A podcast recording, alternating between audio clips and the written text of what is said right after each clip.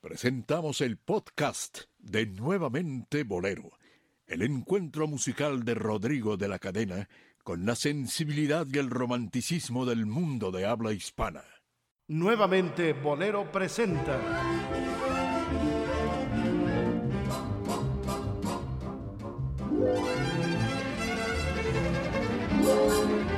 A los bohemios necios.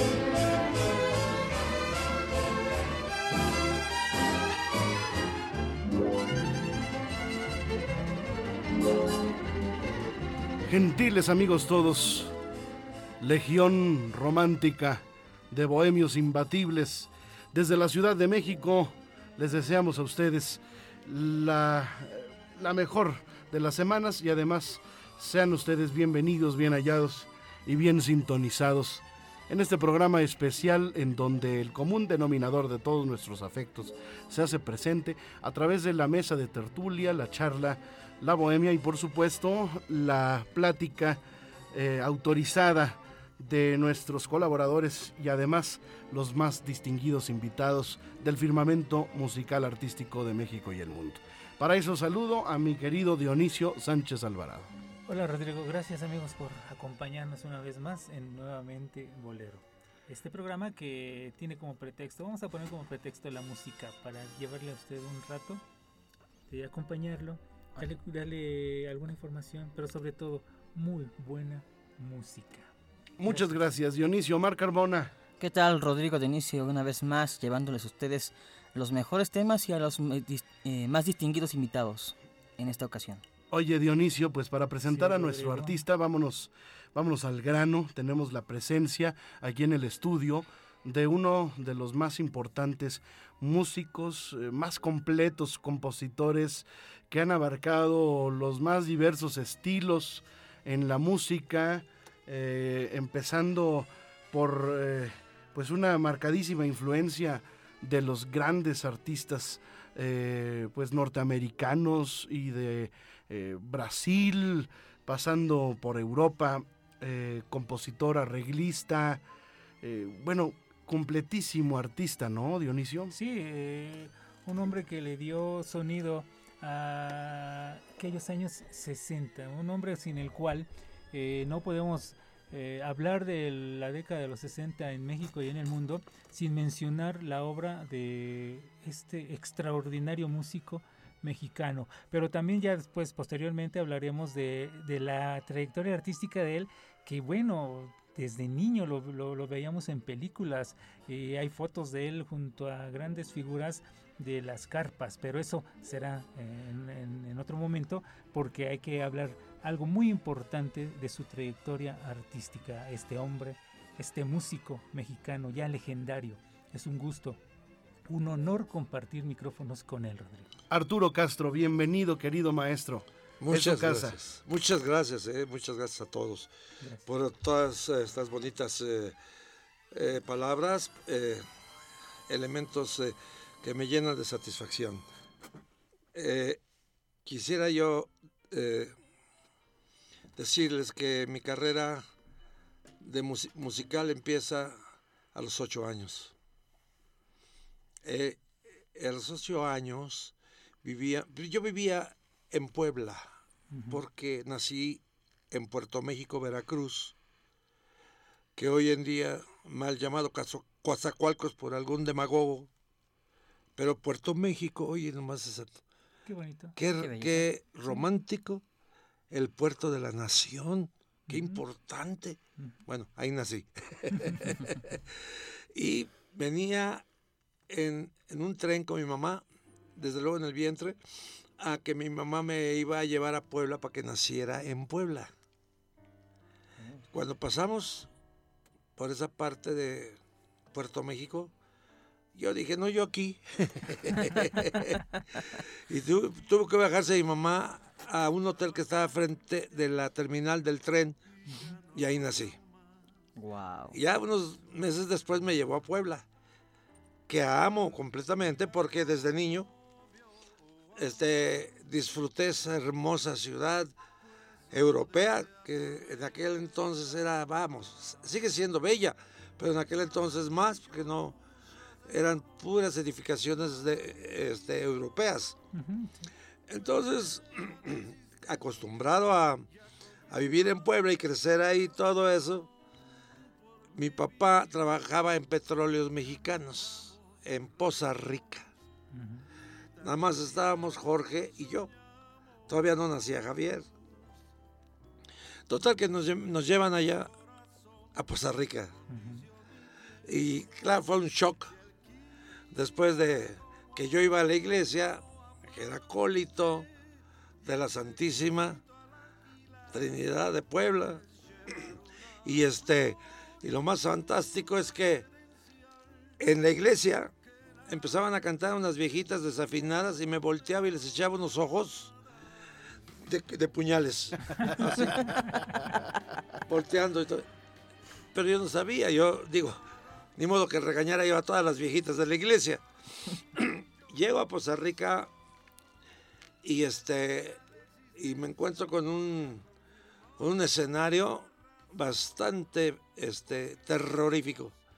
Poza Rica tenía este eh, ¿cómo se llaman esas guarderías? Como de campo de concentración. Los chamacos cantando en la calle, desafinadotes, todos a la víbora, víbora de la mar. Y sufrí un shock. Digo, lo sobreviví porque estaba con mi papá, por fin, y con mi mamá. Pero a los seis años llegó mi abuela nuevamente a Costa Rica. Y ahí fue cuando le dije, vámonos, vámonos de aquí. Y a los seis años abandoné a mis padres. Y no me arrepiento. y entonces este, me llevó nuevamente a Puebla. Me puso en una academia de piano muy efectiva que pues lógicamente no duré mucho porque mi abuelita no tenía para las clases. Luego llega mi mamá con Javier, mi hermano, y ya, este, ya no lo dejé ir. Eh, y luego llega mi mamá con Jorge, mi hermano, y ya no lo dejamos ir, ni mi hermano Javier ni yo. Total era este, una aventura todo, todo una aventura. Este, ¿qué te puedo decir? Y cuando empieza la música, eh, le dicen a mi papá en Poza Rica, usted es, artista, es del cuadro artístico, ¿por qué su chamaco recita tan mal? Era yo. Se recité de la refosca. Y este, enséñale algo, enséñale. Ya lo regañó. Y entonces me enseñó a tocar guitarra. Mira, este, Rodrigo, ah, me enseñó los tonos mayores, tonos menores, las subdominantes, etc. Y este, y después de que había aprendido todo ese ciclo, este, pone un acorde en la guitarra a mi papá y le digo, ese no es. ¿Cómo? ninguno de los que me enseñaste, ¿no? No, no, no, más rudimentarios, pero no, era el acorde que iba en esa canción. Y me dice, ah, ¿cómo era de Veracruz? Digo, ah, y le digo, pues sí, pero no es. Y busqué el acorde valiéndome del bajo. Y lo encontré. Y ya me dijo mi papá, pues sí, sí, ese sí es. Total, todo esto es un relato porque nos empezaron a, a, entrenar. Mi mamá cantaba muy bonito, mi papá pues con la guitarra y todo eso. Y decidieron que cantáramos y y fuimos, hicimos un, un, espectáculo en un lugar cercano que para mí se me hacía lejísimos de, de Poza Rica, se llama La Petro.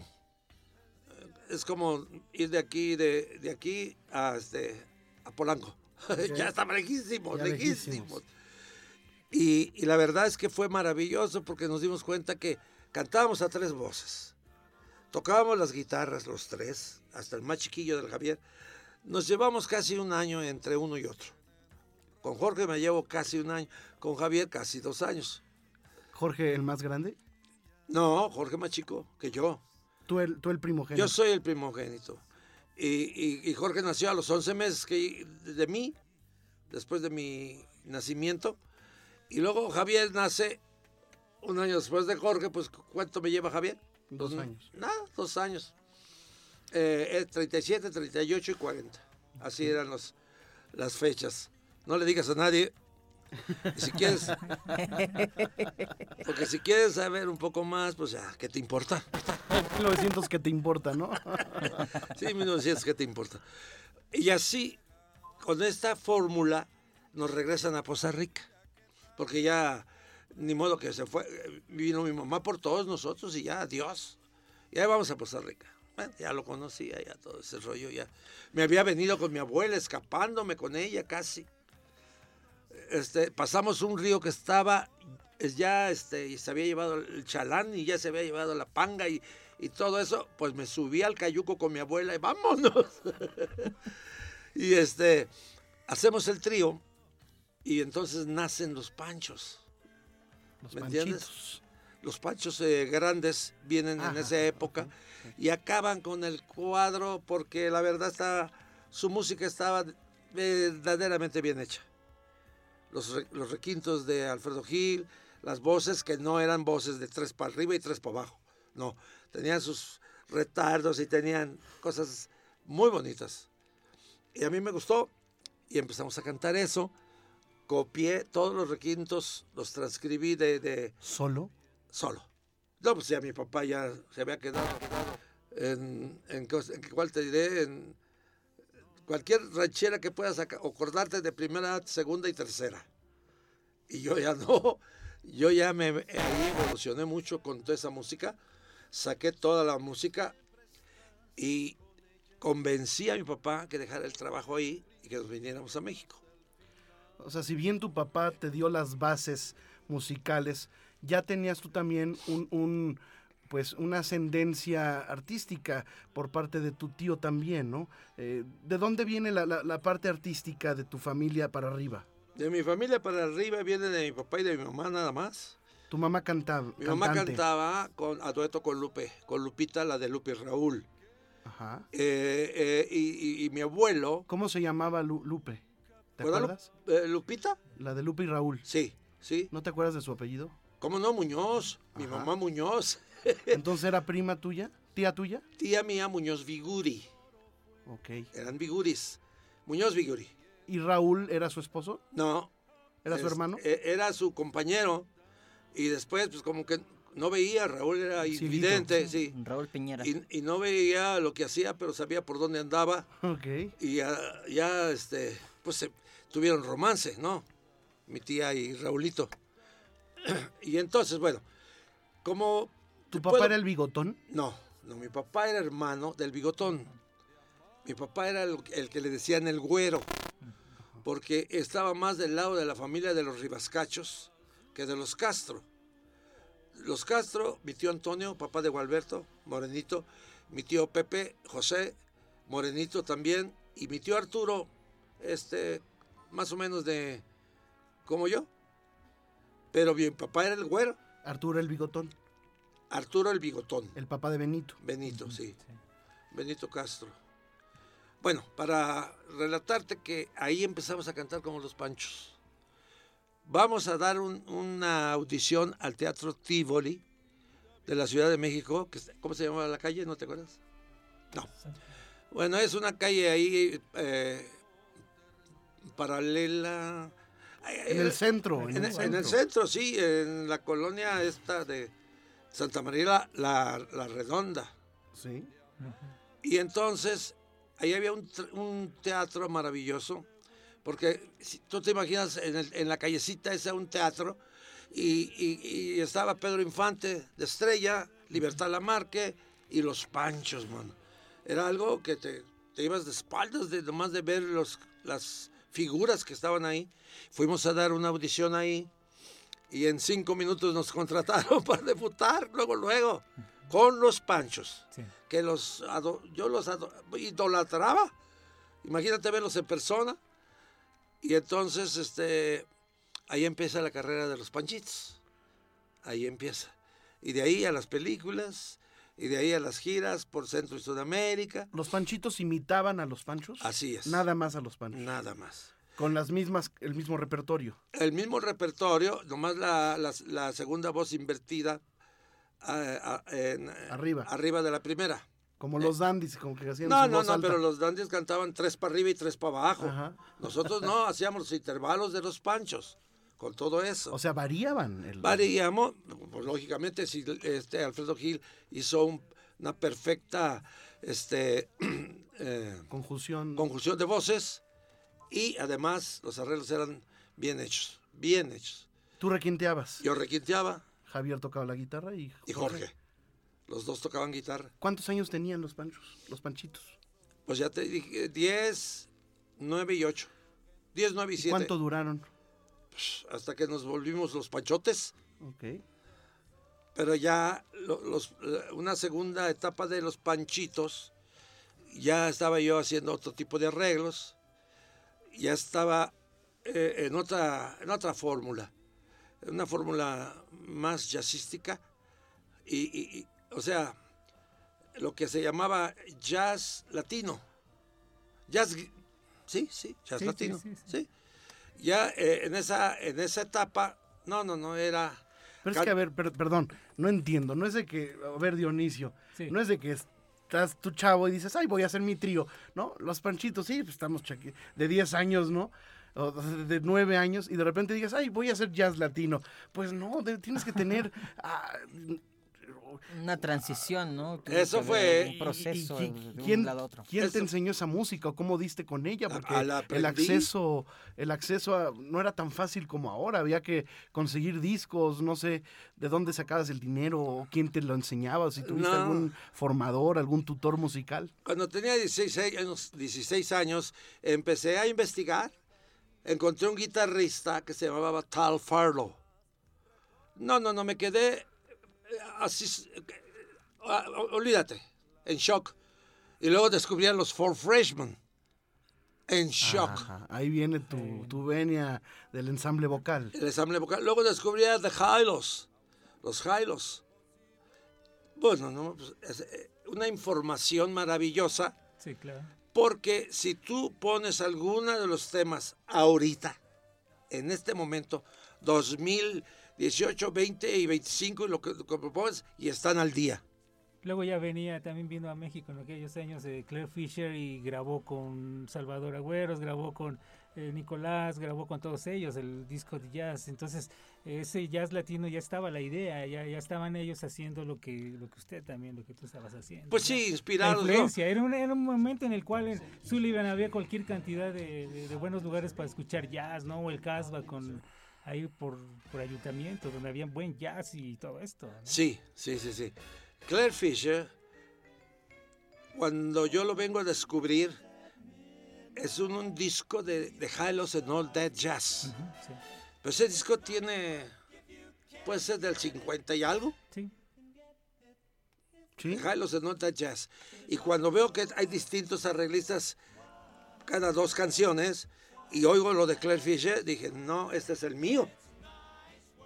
Pero una maravilla. Oye eso.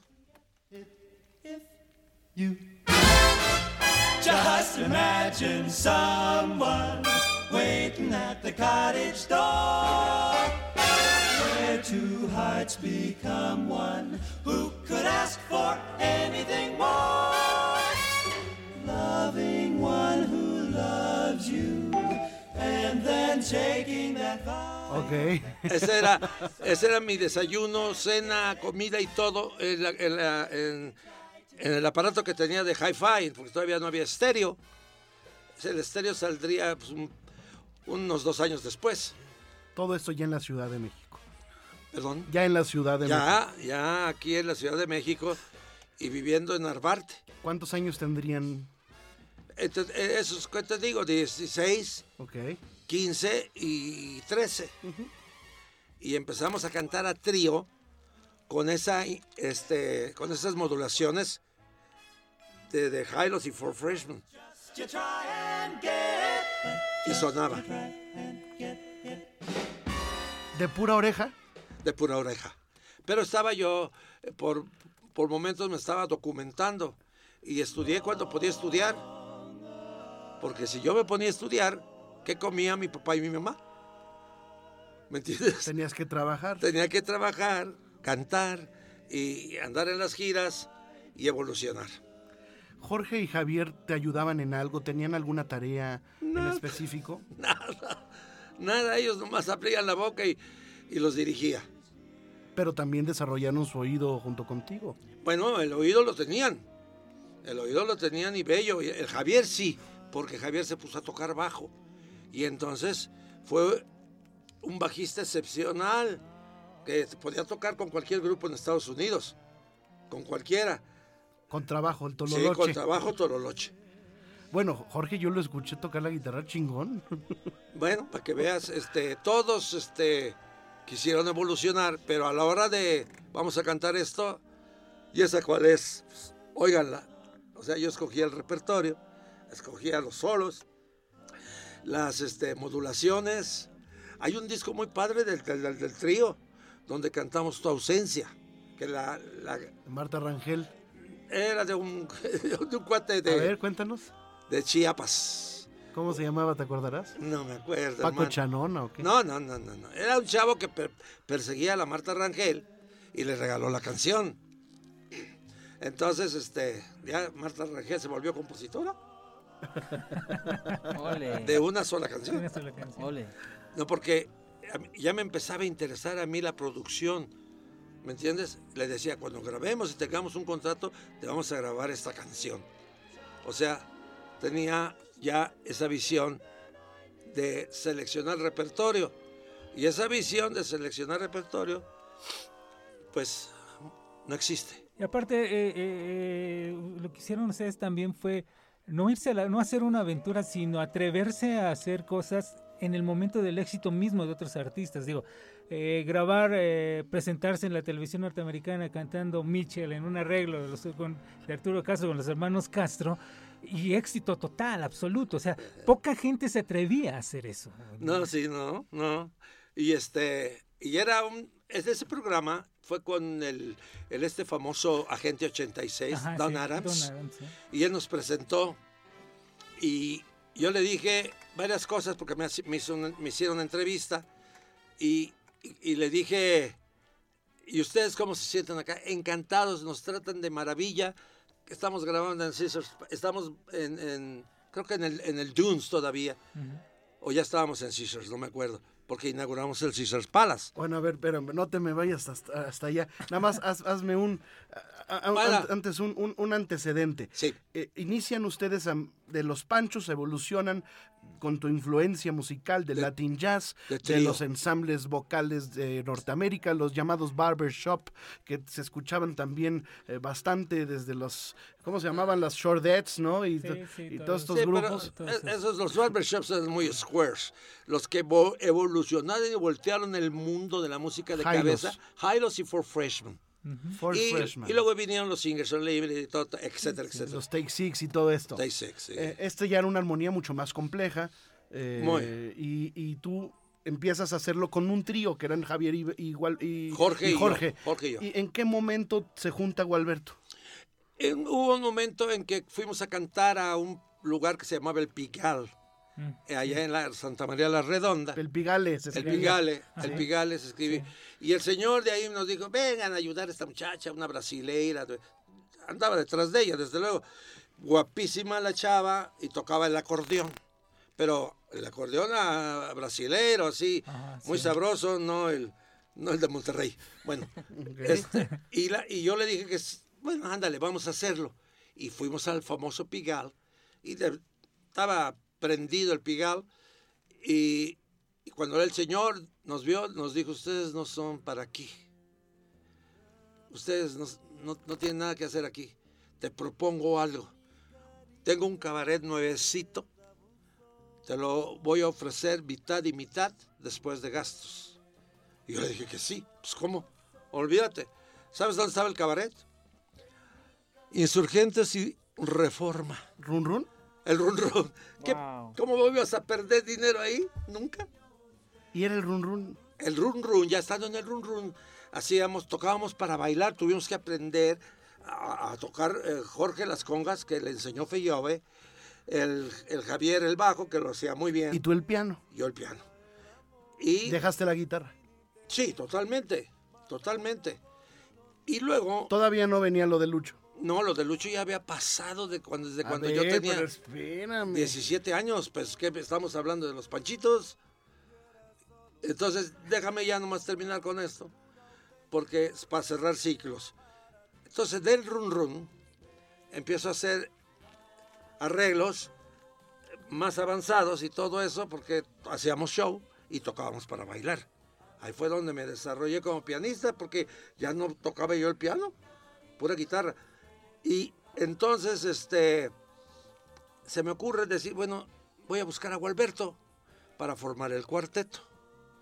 Y le hablo a Gualberto y estaba trabajando en un cabaret muy famoso, en, en- en- en- ahí en...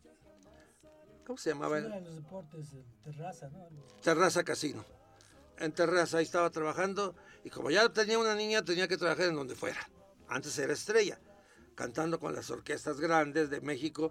Como Eh, crooner. Juan García Esquivel y la otra, ¿cómo se llama? Evangelina. Evangelina Lizondo, etc. Pero acá ya con la niña ya no, ya no se podía estar sin trabajar. Y le digo, ¿cuánto estás ganando aquí? Y me dice, pues 50 pesos. 50 pesos tenía que ser el, el animador, eh, cantar para bailar y luego cantar para show. Y le dije, yo te los doy, vente a trabajar con nosotros de dueño al, al run run. Y así Fue nace su primer forum. el primer foro. Exactamente. Ahí vas bien, ahí vas bien. Ok, bueno, eh, ahí entra Gualberto y se queda ya con ustedes. Sí, empezamos a, a hacer cosas importantes de, de, de cor- de A, cuarteto. a partir del cabaret. ¿Ya habían hecho radio? No, sí, La Sí. W, la Q, sí, la, la, X, W y la XX y, y este, Como los panchitos. como los panchitos y como los, con los sonidos nuevos del, del trío. ¿Y en qué momento llega a ti Lucho Gatica para, para, para terminar esta, esta historia? Me dices que fue antes de que Gualberto entrara con ustedes. Sí, como unos cinco años antes.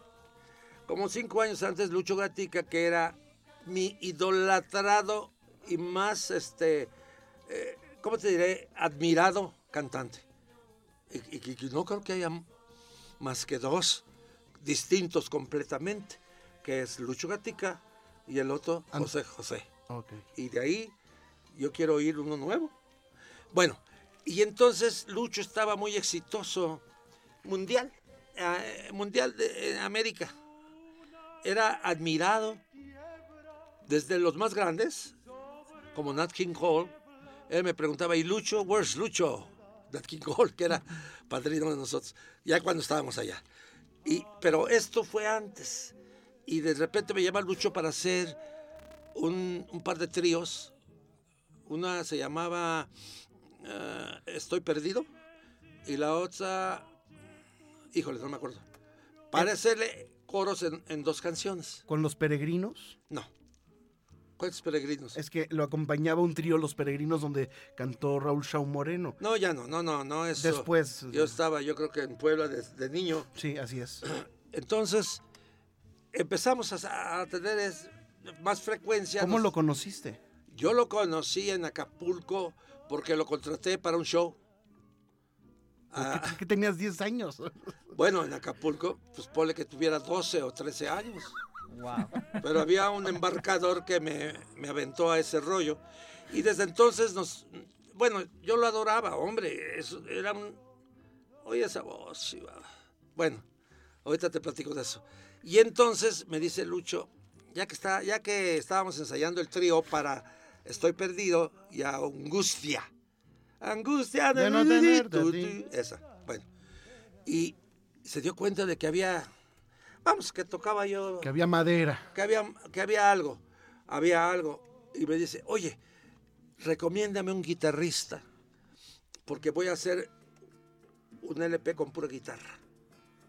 Bueno, busqué a...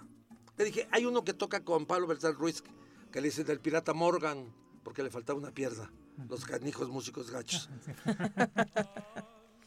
Entonces, ¿cómo se llama? Me, a ver, ¿qué es lo que vas a querer cantar en ese disco? Pues esta, y me canta una canción y se la acompaño y se me queda viendo así y me dice, eres tú, estúpido. Eres tú, idiota. Y le digo, pues vamos adelante. Entonces, el primer, la primera producción, la primera eh, experiencia con una superfigura, con un talento Mundial. divino, divino. Porque tenía un talento musical muy importante, Lucho Gatica. Y empezamos y no nos hemos dado la divertida de nuestra vida. Yo toqué como ansiando eh, este, vivir en Nueva York con los meros fregones, pero todavía no sabía música. Tú, entonces, la primera incursión eh, profesional que tuviste con Lucho fue en Angustia No. y, Eh, ah, y- sí. y estoy perdido. Sí. O sea que aquí estás tú tocando. Sí. Se fue toda Ese es un trío. la angustia llenó mi corazón.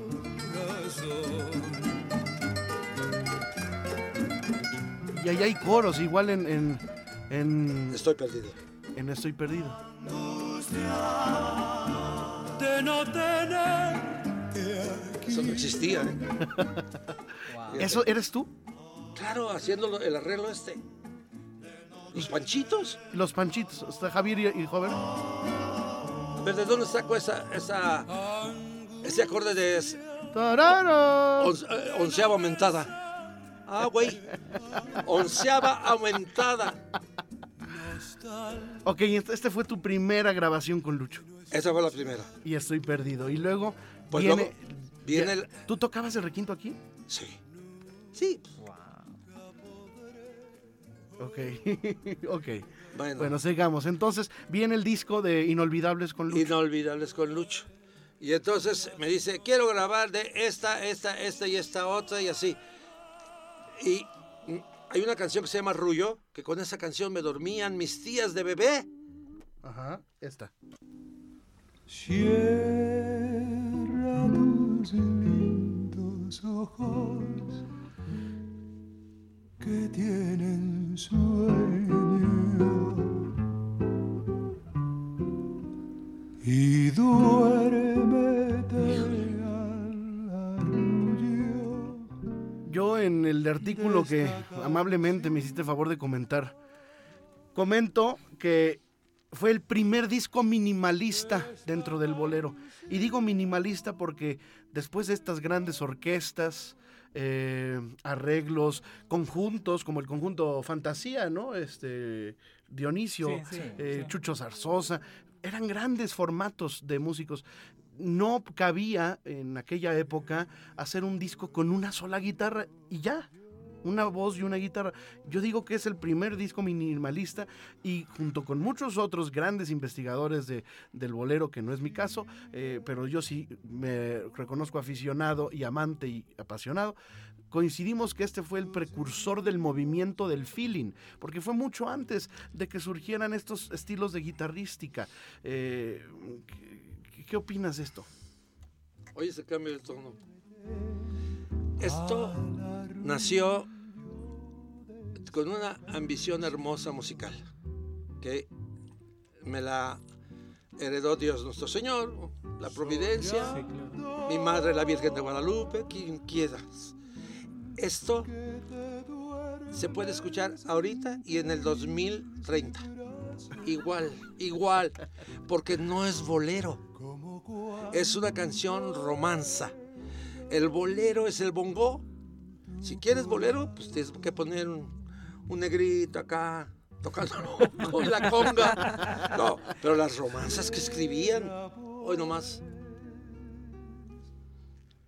tus divinos ojos con sueño. Pero se escucha el contrabajo De con, con arco. Sí, sí. Yo se lo pedí. Yo se lo pedí. Esta producción prácticamente fue mía porque cuando... Mira, párale esa. Ok. Ahí, ponle pausa. Ok. Esta canción empieza Noche de ronda, qué triste cruza. Y le dije, no, ni más. o ni madre. Ajá. Este, la vamos a iniciar así, directo a la canción, directo a lo que esta canción significa y vende. Ponla. Luna que se quiebra sobre las tinieblas de mi soledad. ¿A dónde? ¿A dónde? Vas? Como dijeran los cubanos, después de esto no hay maná. No hay nada. No hay maná. Y deben de conseguir este disco porque es muy agradable. Hoy nomás. Esos acordes no son de Noche de Ronda, No. de la canción, ¿no? Pero la romanza estaba escrita tan bella. Oye, Agustín Lara habrá escuchado esto seguramente. Yo creo que sí, le tocó. Porque yo si hubiera sido Lara hubiera dicho, oye, yo quiero que me acompañes, Arturo. Las que escucharon todo esto de los compositores me dedicaron el disco. Tatanacho, este, y varios, que no me acuerdo ahorita. Sobre Sabre Marroquín. Sí, con Nocturnal. Ajá. Hermano, ¿qué te puedo decir? Pero yo escogí la canción por, por la balada, por la romanza, no por el bolero. Pero estaban famosos los boleros. El ritmo es agasajante.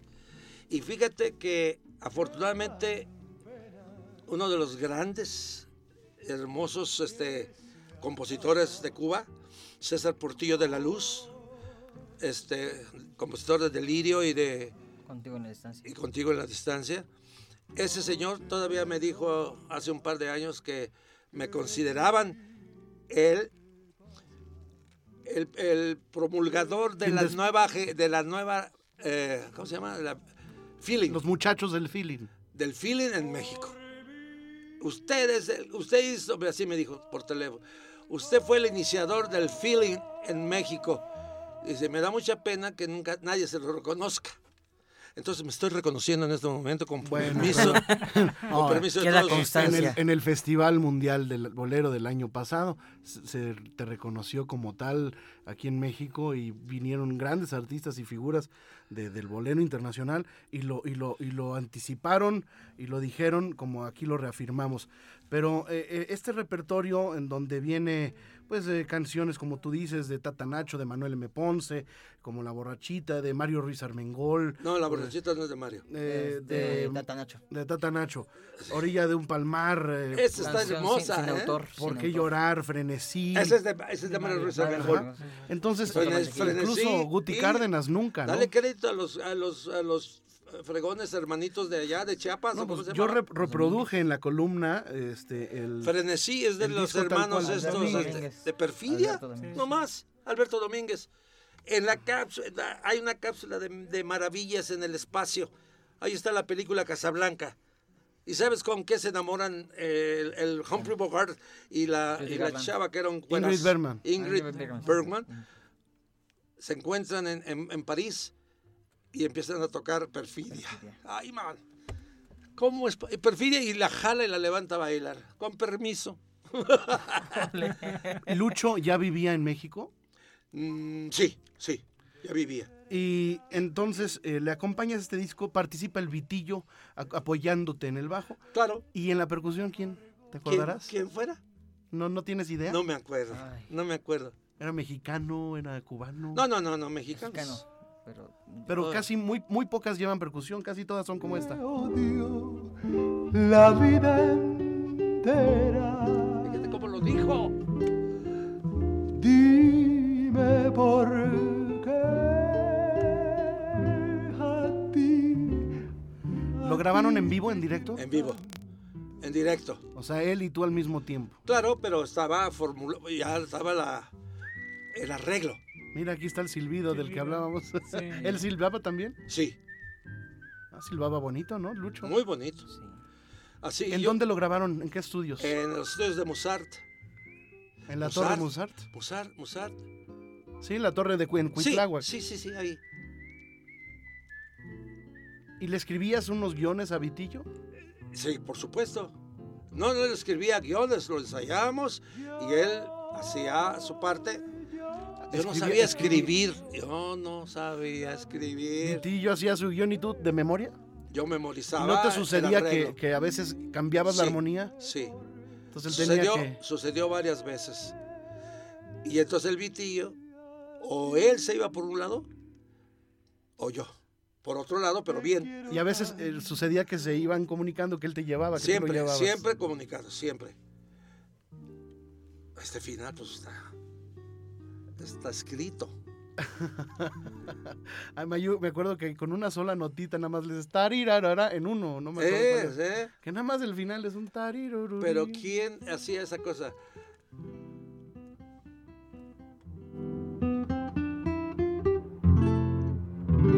¿Esa guitarra la tienes? No, ¿De quién era esa guitarra? era mía. ¿La vendiste, la regalaste? A nadie. Me la heredó mi abuelo. No, era de mi tío, un tío abuelo. Un ribascacho. Ok. Bueno, pues este disco es historia, ¿eh? Les voy a decir el, el orden. Noche de Ronda, Agustín Lara. Es el orden del disco original que se llamaba Inolvidables con Lucho. Pero se encuentra ahora en Spotify, en Apple Music, en Deezer, todas las plataformas como está el disco se llama Lucho Gatica de Bolero Singer. Así se llama ahora. Ah, caray. Ajá, y, es- y lo editó una compañía gringa con licencia de Musart. Sí, pero no, me pidieron a mi licencia al arreglista y o no, No. se vale. No, pues hay que meter ahí pleito. Pues sí. Óigame. Sí, y, y el primero es Noche de Ronda, lado A, Tú de Gonzalo Curiel, La Borrachita de y Tatanacho, después viene Nocturnal de Sabre Marroquín, A la orilla de un palmar, Manuel M. Ponce, Esa es la nomás. ¿Por qué llorar? Mario Ruiz Armengol, y Fernando Soto Mantequilla, la letra, Sí. y em, luego viene Noche, preciosa de Gabriel Ruiz De Gabriel Ruiz. y sí. López Méndez. Y el lado B, que no es menos bello, está Frenesí No más. de Domínguez, está Duerme de Miguel Prado, que, que me encanta cómo termina la canción Duerme, duerme, duerme, duerme. Muy bello, vamos. Ahorita te tengo que contar rápidamente una anécdota de eso. ¿Sí? De duerme. Ponle pausa, ponle pausa y le seguimos. Fui a Brasil y una guitarrista muy guapa. Este, cuando estaba en Brasil me dijo que me quería hacer una fiesta, porque este disco en Brasil fue sensación. Hubo músicos que dijeron, usted nos enseñó que la guitarra se puede usar de otra manera, de otra forma. Entonces somos adoradores de usted. Y esta chava, que estaba muy guapa, se iba a casar y me quiso hacer una fiesta. Y entonces, cuando estábamos en la fiesta acá de, día, ¿no? Este, empujan la puerta y entra un chaparrito, pero así como, yo dije, "Este, que nos viene a correr o a callar y todo, el ministro de Cultura de Brasil, Ok. Compositor de todas las canciones y las, y las letras de Antonio Carlos Jobim, una verdadera Eminencia. eminencia. Porque cualquier canción que oigas, ahí está Corcovado, La chica Ipanema, en fin, etcétera, etcétera. Y se sentó así en, en cuclillas, cruzando las piernas, se sentó enfrente de mí, porque yo estaba tocando. Y yo me quedaba viendo a todos, pues, ¿qué? ¿Y este señor quién es? Y me dice, tóqueme, duerme. Le digo, pues, a ver si me acuerdo. Y fue esta canción. El ministro de Cultura, ¿cómo es? Vin- Vinicio G. Moraes. Nada más. Y le- me hizo que le tocara esta. Duerme, duerme mientras yo te arrullaré con el hechizo. Vinicius Gimorais, Sí. que además tiene su propia calle en, en Ipanema. Pues, eh, y hay un lugar a la fecha que se mantiene en Río de Janeiro que se llama Vinicius. pues qué bueno, porque ellos voltearon el planeta de cabeza y siguen tocando la música. Y siguen siendo Sí. number one. O sea, si tú te metes en un elevador, oyes la chica de Ipanema, te metes al otro elevador, oyes, este, en fin, Corcovado, Samba de una nota. Sama de una nota. eh, hola, eh, Wave, Mañana de carnaval. Hola. Mañana de Carnaval, Luis Bonfá. No, ese es faz. Este, mira, Al- Alma Mía, nunca, perdón, nunca Alma Mía de María Grieber, Déjame llorar de Esparzoteo y Verdad Amarga de Consuelo Velázquez. No más. Ese es el, el título. Puras canciones mexicanas además. Así es. No, no había nada más que de ellas, de, de- o sea, de todos los que hicieron esta música. Ay, nomás eso. Yo sé que nunca llegaré a la loca.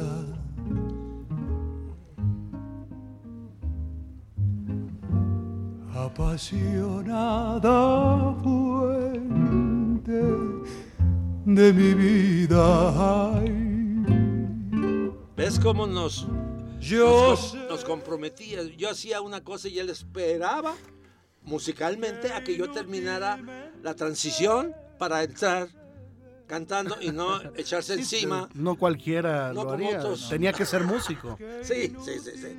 Era músico y gozó este momento hermosamente y yo lo gocé más. ¿En cuánto tiempo lo grabaron? Pues no serían arriba de cinco días. ¿Qué opinas de Juan Neri, El, el guitarrista, el cantante, el de los Haces? pues ese era uno de mis favoritos, el con canijo. Hermoso. La voz muy especial para trío, de a, a primera voz. Y la guitarra cambió las influencias del trío por una influencia más jazzística. ¿Tocaron alguna vez juntos? Ay, o- sí, cómo no. Cuando no había dónde ir en México, que se cerraban a la una de la mañana todo, Ah. nos íbamos a una, a una casa horripilante en la colonia de los doctores, que se llama, eh, que era el dueño Iván. Vámonos en Caiván. Ah, la casa de Iván era muy famosa. En Caiván, ahí nos juntamos. Ahí llegué con, con bueno, ¿para qué te digo? Oh, a ver, Omar. ¿Para qué te digo con Este- quién iba? ¿Con quién iba del brazo? Y, y me dijeron, pásale, señor Castillo, aquí está su mesa. Y me sentaron en el lavadero. Esa era la... ¿Ves? del- del- sí, el lavadero de la... Sí, sí, sí. Qué joya. Bueno, vamos eh, a, a cerrar este programa. ¿Qué, fa- porque, qué faltó? ¿Qué faltó que andábamos? Bueno, lo de Lucho aquí ya creo que está bastante, Está cubierto. bastante bien cubierto. Vamos a, a cerrar esta emisión. Te invitamos a que permanezcas con nosotros. Y ya nos contaste cómo nace eh, la primera conformación de los Castro. Entonces vamos a hablar de los Castro para arriba. Va, va, Órale. va. Esta es la primera parte, Dionisio, una conclusión. Pues es, es larga la historia, son bastante las anécdotas. Yo que los invito a que nos escuchen en la próxima emisión y este programa lo pueden repetir cuantas veces quieran ustedes. Y además eh, habrá en la segunda parte sesión de preguntas y respuestas, ¿no? Claro que sí. Ahorita queremos dejar que el maestro se explaye. Y Omar, Híjole, bueno, ya, ya, además de escuchar este programa y el que sigue, yo lo invito a escuchar el disco de Lucho Gatica con, por todo lo que ha comentado el maestro Arturo Castro. hasta entonces, queridos amigos, eh, maestro, no se vaya. Eh, agrademos, agra- agrademos, agradecemos la presencia eh, y la atención de ustedes en este valiosísimo documento eh, de Arturo Castro. Para finalizar, me dijiste que tú, lo, que tú lo llamaste a trabajar en Acapulco. ¿Cómo estuvo eso rápido? Ese, ese primer encuentro con Lucho. Tuve una- un compañero que, que- que le ofreció 5 mil pesos para a ir a la arena de Acapulco. Y, este, y ese loco, olvídate, puras idiotes hizo. Yo, como era amigo de Lucho, se, se comprometió a ir conmigo por Sabre Marroquín. Él no habló de negocio. Fue Sabre el que dijo. Y cuando me dijo, ese, ese gordo que va con usted es bastante peligrosito. Digo, no, pero pues estoy yo detrás del asunto. Y fuimos y perdí todo. Ok, ok. Eh, Lucho Gatica falleció hace un mes aproximadamente y quería un poco más. Quería preguntarte, independientemente de esto de trabajo, tú lo seguiste tratando y seguiste siendo su amigo y siempre Claro. habló él de ti, se expresó, me consta. eh, además con sorpresa, porque nos decía, ¿sabes quién me acompañó a ese disco? Arturo Castro y todo el mundo, nadie le creía porque todo el mundo te ubicamos en otras tareas. Eh, ¿Algún comentario final para Lucho? El comentario para Lucho es este, ¿dónde andas, reculeado huevón? Con Los Ángeles, no hay más, estás dentro de Los Ángeles, dentro de la hermosa eh, Corte divina, corte celestial. corte celestial, pero además estás en, en el horizonte azul, donde se encuentran los inmortales.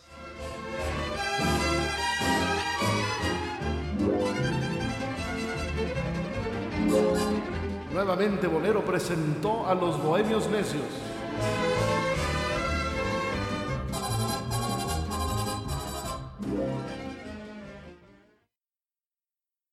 Cuando yo sentí de cerca tu mirar de color de cielo, de color de mar, mi paisaje triste se vistió de azul.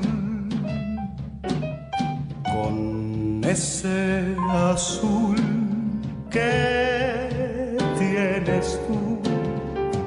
Desde Jalapa, la hermosa Atenas veracruzana, Fernando Hernández Guerrero saluda a Rodrigo de la Cadena y a su público. He sentido la espina de tus rencores, pagando así la deuda de mis amores. Iniciamos con las charlas con Agustín Lara. La espina de verte ajena a ti que me juraste ser siempre buena. Agustín Lara, al divorciarse de la señora Esther Rivas Elorriaga en 1920, ingresa al ambiente nocturno. Ambiente que quizá fue el detonante de su divorcio. En el ambiente nocturno conoció a una prostituta cuyo nombre no me queda claro. A ella le dedicó canciones tan importantes como Marucha, Imposible, El Puñal, Pervertida, Cautiva y De Noche. El análisis de las letras de estas composiciones me llevan a concluir sobre un amor no correspondido que se refugió en los placeres de las mujeres para mitigar su dolor. Esta vida licenciosa le dejó una marca en el rostro para toda la vida. En la película La vida de Agustín Lara se habla de una prostituta llamada Mariposa, que resulta ser el gran amor de Agustín Lara. Mariposa se retira de la prostitución y se va a vivir con un coronel. Más adelante lo deja para aceptar al músico poeta, pero el coronel la reclama y la dama se interpone entre este y Agustín Lara para protegerlo. Es entonces cuando recibe un balazo que le quita la vida. Sobre esto último, habrá que recordar que en la historieta La vida de Agustín Lara, la prostituta se retira a un convento. Todo ello me lleva a recordar la letra de la canción que hizo con el garbanzo, pues aparentemente habla de su divorcio o, de un amor perdido y de su nuevo amor al decir, si alguna vez comprendes que al corazón heriste, si algún remordimiento te causa dolor, recuérdate del alma que cautivar pudiste, borrando de mi mente un desdichado amor. Eres para mí como la primavera que se va, dejas al partir perfume de un amor que no vendrá. mi triste queja. Luego, luego te puedes reír. El crisol estaba a punto. Llegó 1928 y con ello Plutarco Elías Calles ordenó el cierre de todos los centros de vicio y Agustín Lara se lanzó a la vida diurna en pos de un trabajo como pianista en el Salambó.